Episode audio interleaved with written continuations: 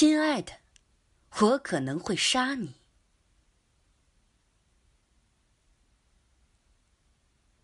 杨璐走在街头。当他穿过拥挤的人群时，他听到了那声响亮的短信。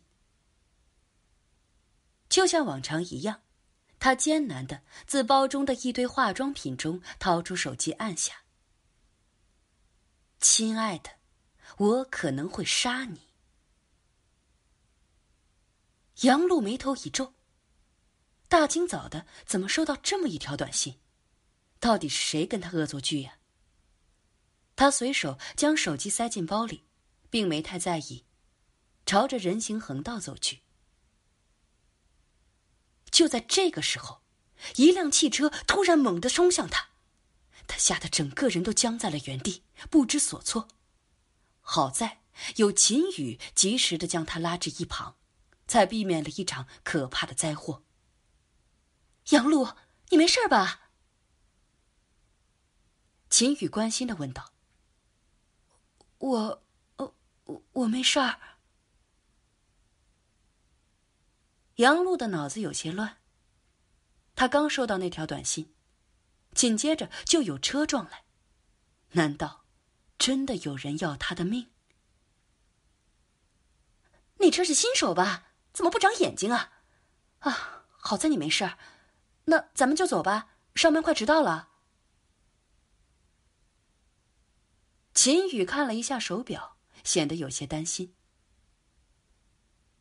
或许只是个巧合吧，杨璐不想往心里去。只是因为受了惊吓，走路显得有些踉跄。他随手将包交给了秦宇，而秦宇已经习惯了帮他拿东西。两个姐妹花就这样走向了工作的大厦。可就在他们即将进门的时候，一盆花不合时宜的掉了下来，刚好掉在了杨璐的身旁，她吓得整个人抱住了秦宇。这是今天早上遇到的第二件灾祸。随后，杨璐又遇到了第三件、第四件、第五件。杨璐坐的椅子莫名其妙的折了。害得他在摔倒的时候，额头差点撞到桌角。杨璐的电脑莫名其妙的漏电，好在被秦宇及时的发现。杨璐的键盘缝隙里，竟然插着一块小刀片，那个刀片差点将他的小手指切断。杨璐终于意识到，那条短信不是开玩笑，他。来真的。杨璐独自走到走廊拐角处，喝着那杯已放凉的咖啡。秦宇正陪在他身边，关切的看着他紧锁眉头的脸。杨璐，你从早上开始就不对劲儿，你没事吧？秦宇问道。秦宇，你说。谁会恨我？你人缘那么好，谁吃饱了撑的要恨你啊？可是，我却收到了一条短信，那上面写着：“亲爱的，我可能会杀你。”秦宇笑了，哈哈，不会是真的吧？肯定是谁恶作剧。亲爱的，亲爱的，嗯。这肯定是异性啊，不会是哪个追不到你的人，故意引起你注意发的吧？异性。杨璐开始认真的思考起来。突然，他脸色一变。难道是咱们的汤经理？啊，你你跟汤经理，你们不会？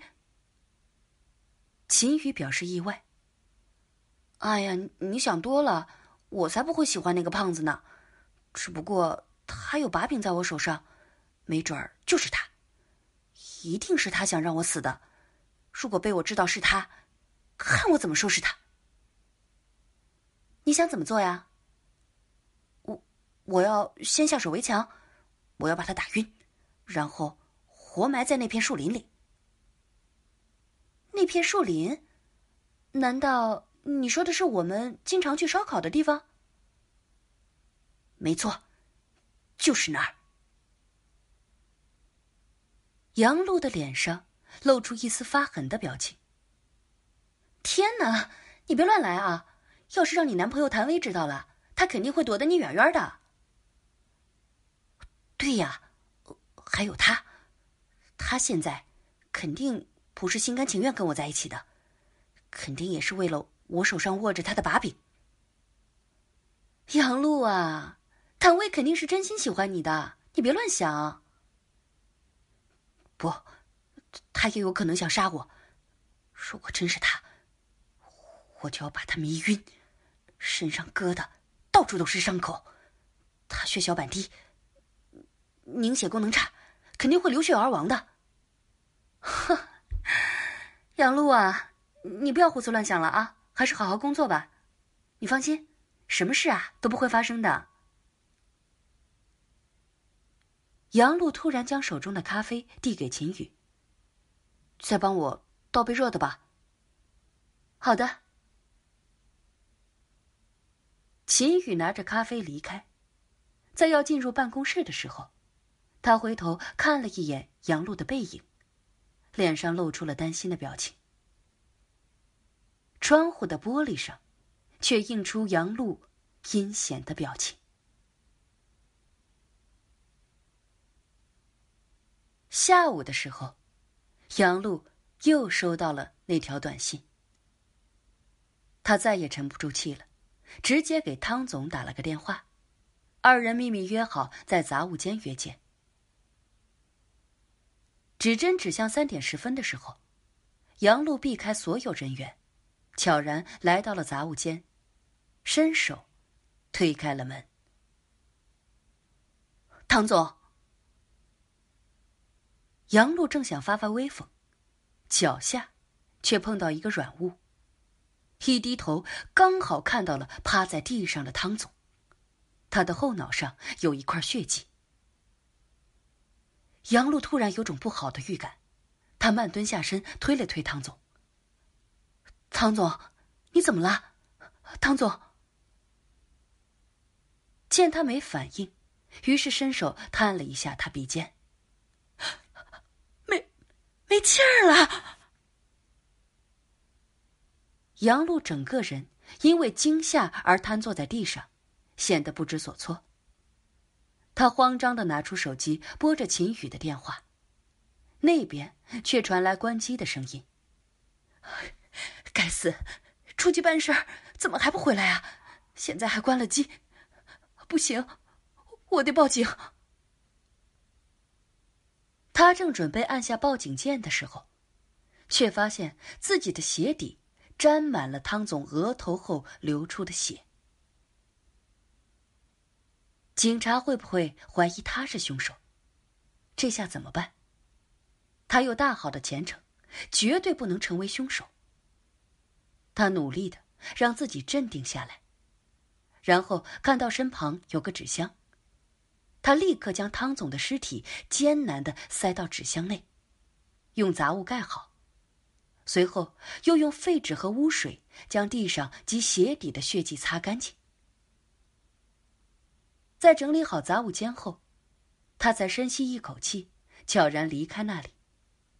在离开的时候，还不忘将杂物间的门锁好。时间。一分一秒的过去，但在杨璐看来，就仿佛过了一个世纪。整个下午，他的内心都处在恐慌中，生怕被别人看出汤总突然消失。好在汤总平时就经常不在，所以没人在意他的消失，这让杨璐安慰了一些。当下班的时间终于到来的时候，当所有的人都离开的时候，杨璐以最快的速度来到了杂物间，将放尸体的纸箱艰难的搬到了小推车上，并放了些杂志作为掩盖。然后，堂而皇之的推出了大厦，推到了停车场。没人在意，没人注意。杨璐将小推车升高，艰难的将箱子平移到了后备箱里，然后迅速盖上箱盖，快速驶离了停车场。大约开了两个小时左右的车后，杨璐将车停在了他与朋友经常来烧烤的那片树林里。他从后备箱里拿出铁铲，快速的在地上挖着。大约过了一个多小时后，他终于挖了一个足够一个人的深坑。随即，他走向后备箱，打开纸箱，准备将尸体搬出来。可是。纸箱里竟然不是汤总，而是秦宇。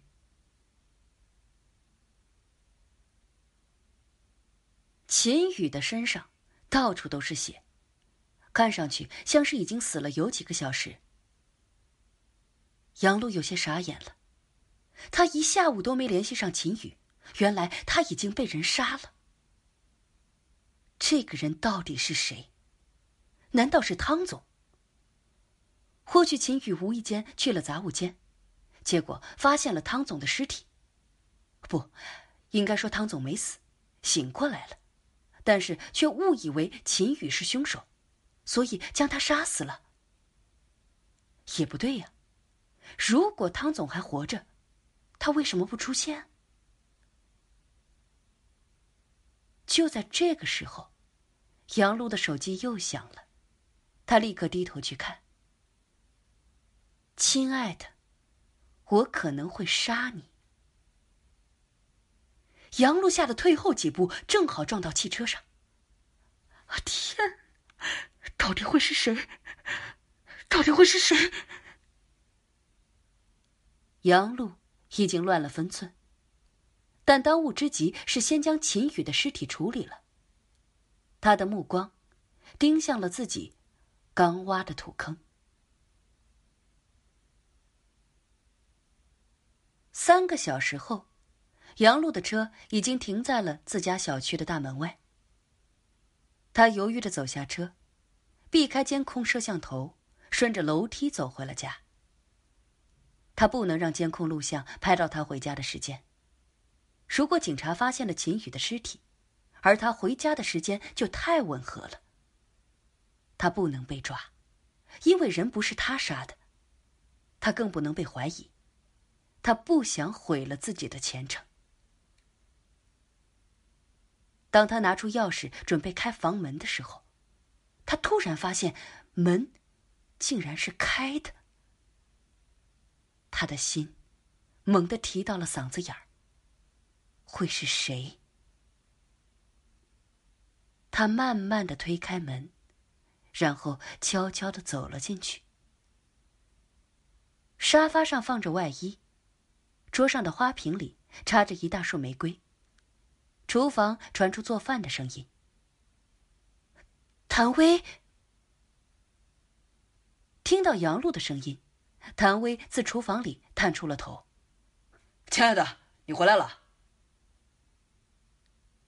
他的笑容里充满了疼爱。但是在杨璐看来，那笑容充满虚伪。你再等我一会儿啊，马上就做好。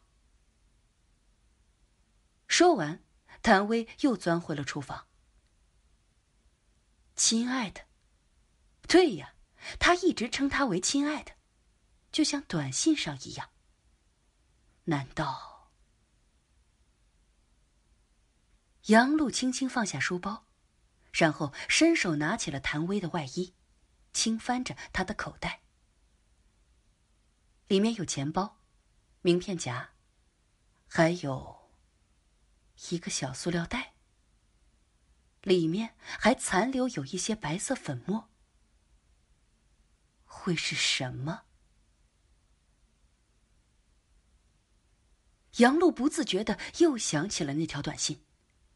这个塑料袋里的白色粉末，会不会是毒药。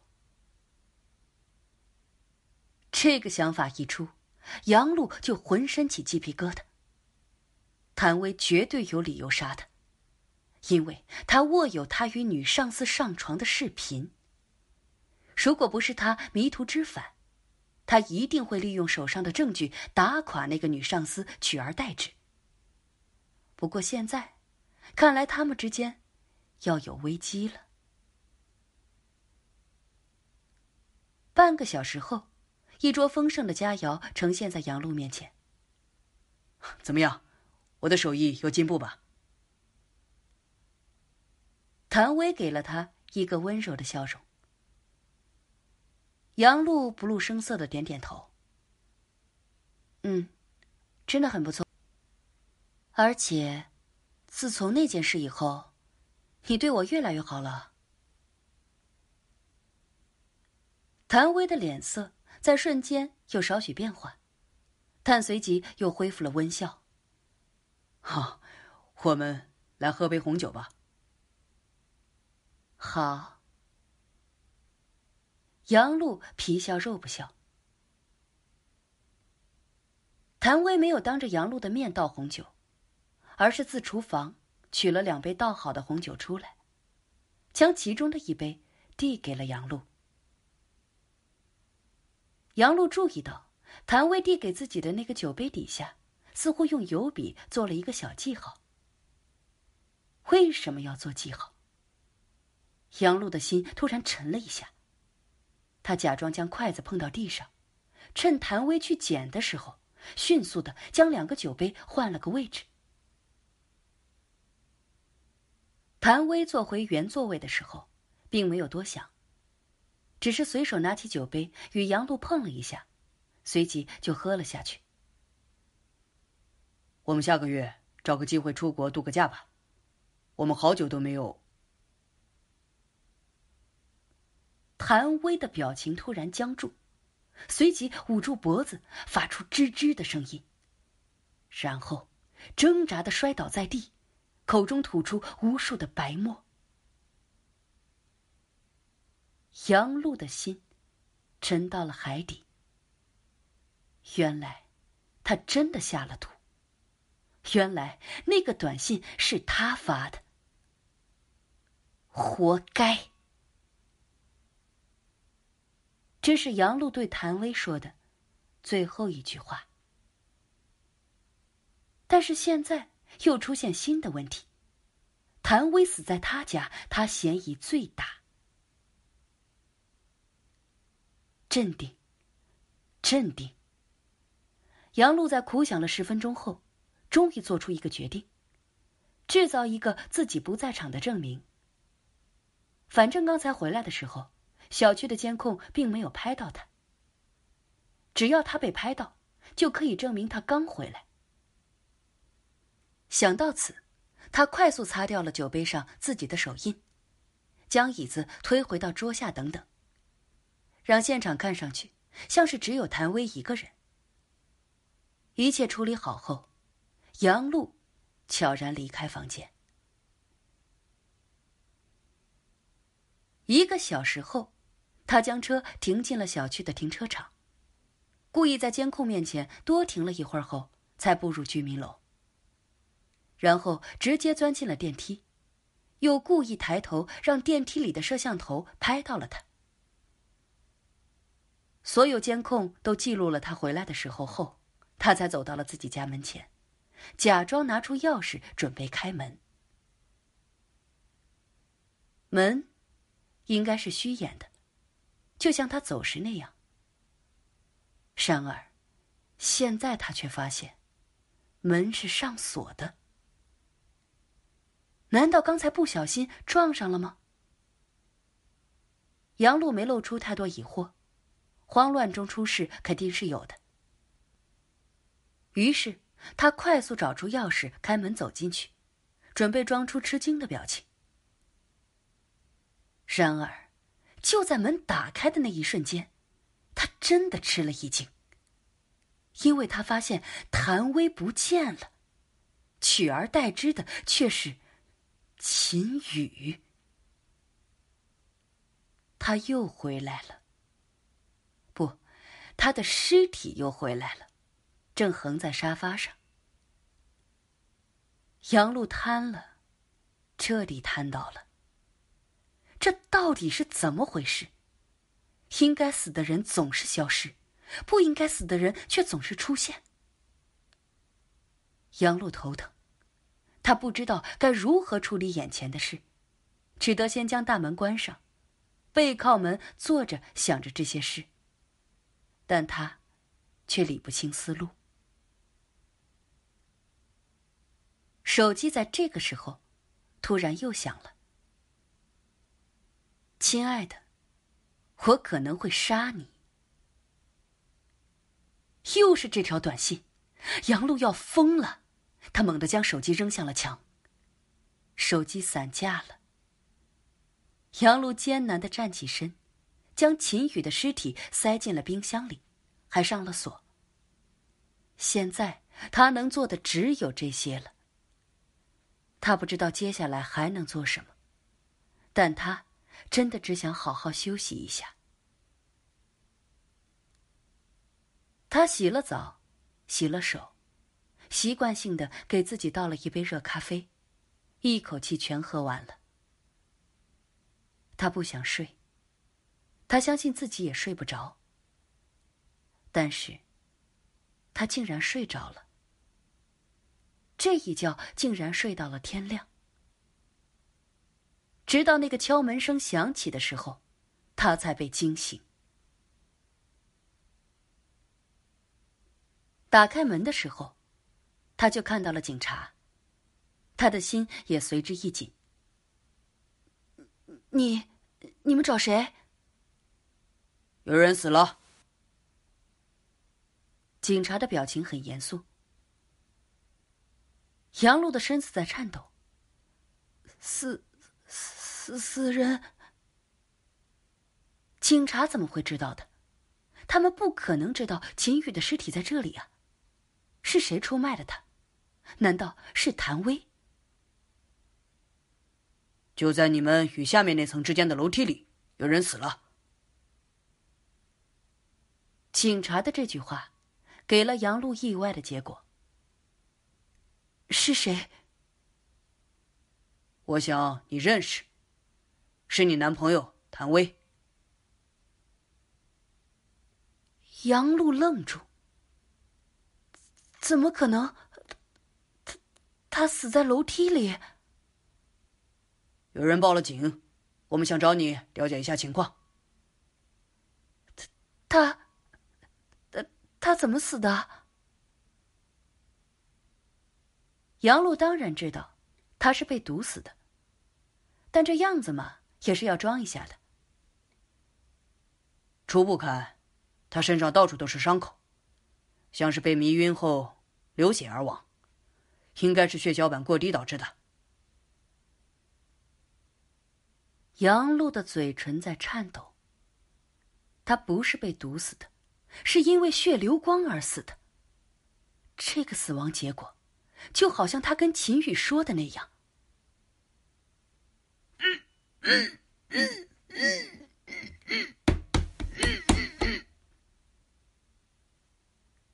就在这个时候，冰箱里突然传出声音，紧接着是敲击的动静。怎么回事？警察警觉的看向杨璐，没，没什么。杨璐本能的想关上门，警察却突然冲进来。将冰箱门上的锁撬开，冻得瑟瑟发抖的秦宇，自冰箱门内摔了出来，身上还挂着霜花。救！救我！他活着。杨璐不知道发生了什么，更不知道秦宇原来没死，他还活着。只不过，秦宇看他的眼神充满了恐惧。秦宇，我以为你……杨璐有些激动，想要上前拉住秦宇。别过来！秦宇突然大叫着，同时躲到警察身后，害怕的说道：“他，他，他想杀我！你你在说什么啊？我没杀你，是误以为你死了，所以才把你关在冰箱里。你别误会啊！是，是他想杀我，他打我，打伤我，我我什么都记记不得了。如果不是你们赶来，我肯定会冻死在这里的。”你不要胡说啊！我们是好朋友，我有什么理由要杀你啊？因为，因为我知道你要做的事。我我有什么事要做啊？秦宇自衣服里掏出手机，按下了播放键。手机里立刻传出杨璐的声音：“我要先下手为强，我要把他打晕，然后。”活埋在那片树林里，我就要把他迷晕，身上割的到处都是伤口，他血小板低，凝血功能差，肯定会流血而亡的。杨璐呆住，警察们立刻将他拘捕。啊，不是这样的，我我只是随便说说的。杨璐拼命解释着。因为我收到一个短信，有人要杀我，我以为是唐总和唐薇，但是，我只是说说呀，我真的是什么也没做。你胡说！如果你只是说说，为什么要打伤我？秦宇怒吼道：“我，我什么时候打你了？昨天下午，我要出去办事，结果你从我身后打我。”还打了我好几下，我当时虽然晕了，但我看到你的鞋子和裤子了，是你，就是你。杨璐呆在原地。秦宇从来不说谎。如果他说的是真的，那么一定是有个人假扮自己。谭威已经死了，警察说道。要想证明你是不是凶手，很简单，只要去你们烧烤的地方看看有没有汤总的尸体就可以了。我同意，我同意。杨璐和秦宇异口同声的说道。结局总是悲惨的。当那块土被挖开的时候，汤总的尸体正静静的躺在里面。杨璐什么也说不出来，整个人就那么栽倒在地上。汤总和谭威都如杨璐所愿，死在了他说的地方。可是，杨璐却不知道真正的凶手是谁。但没人相信他的话，因为警察手上有秦宇提供的录音为证，而杨璐的车胎上也留下了去过现场的痕迹。而他与谭威在一起的时间也吻合，所以一切证据都指明杨璐是凶手。杨璐百口莫辩，他唯一的要求只是想最后见一下秦宇。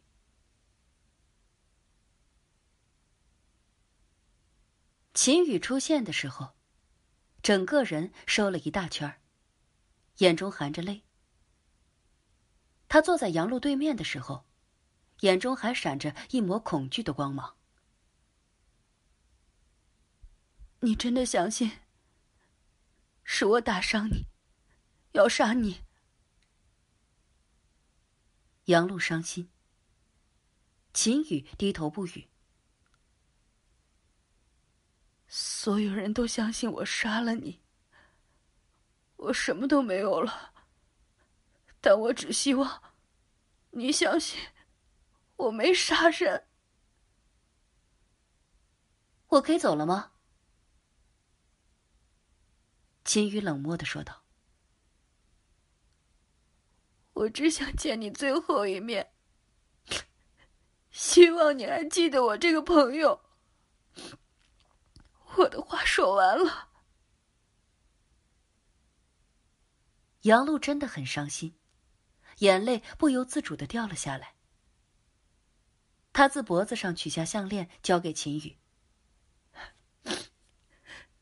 这是我留给你的最后一样东西，收好它。”秦宇接过项链，什么也没说，慢慢的站起身，朝门口走去。就在开门的那一瞬间，他的嘴角露出了一丝不易察觉的冷笑。杨璐正在远处，他看到了那抹冷笑，他突然明白了。时间。回到中午，某餐厅内，汤总和谭威坐在秦宇对面。他们都不知道他要说什么。我想给你们听些东西。秦宇将手机按下，里面传出杨璐说要杀两人的话。两人的脸色顿时煞白。我想杨璐一定抓了你们的把柄吧？你们应该很讨厌他。其实，我虽然是他的朋友，但我也很讨厌他，因为他真的把我当佣人。从上学的时候就喜欢对我呼来喝去的。我想，我们应该联手去教训他一下。你有什么想法？谭威问道。不知是谁恶作剧，给杨璐发了恐吓短信，他以为有人要害他。所以他现在疑心很重。不如你们两个就装死吓一吓他，给他个教训。汤总和谭威互看一眼，纷纷点头表示同意。秦宇的嘴角露出一丝不易察觉的得意笑容。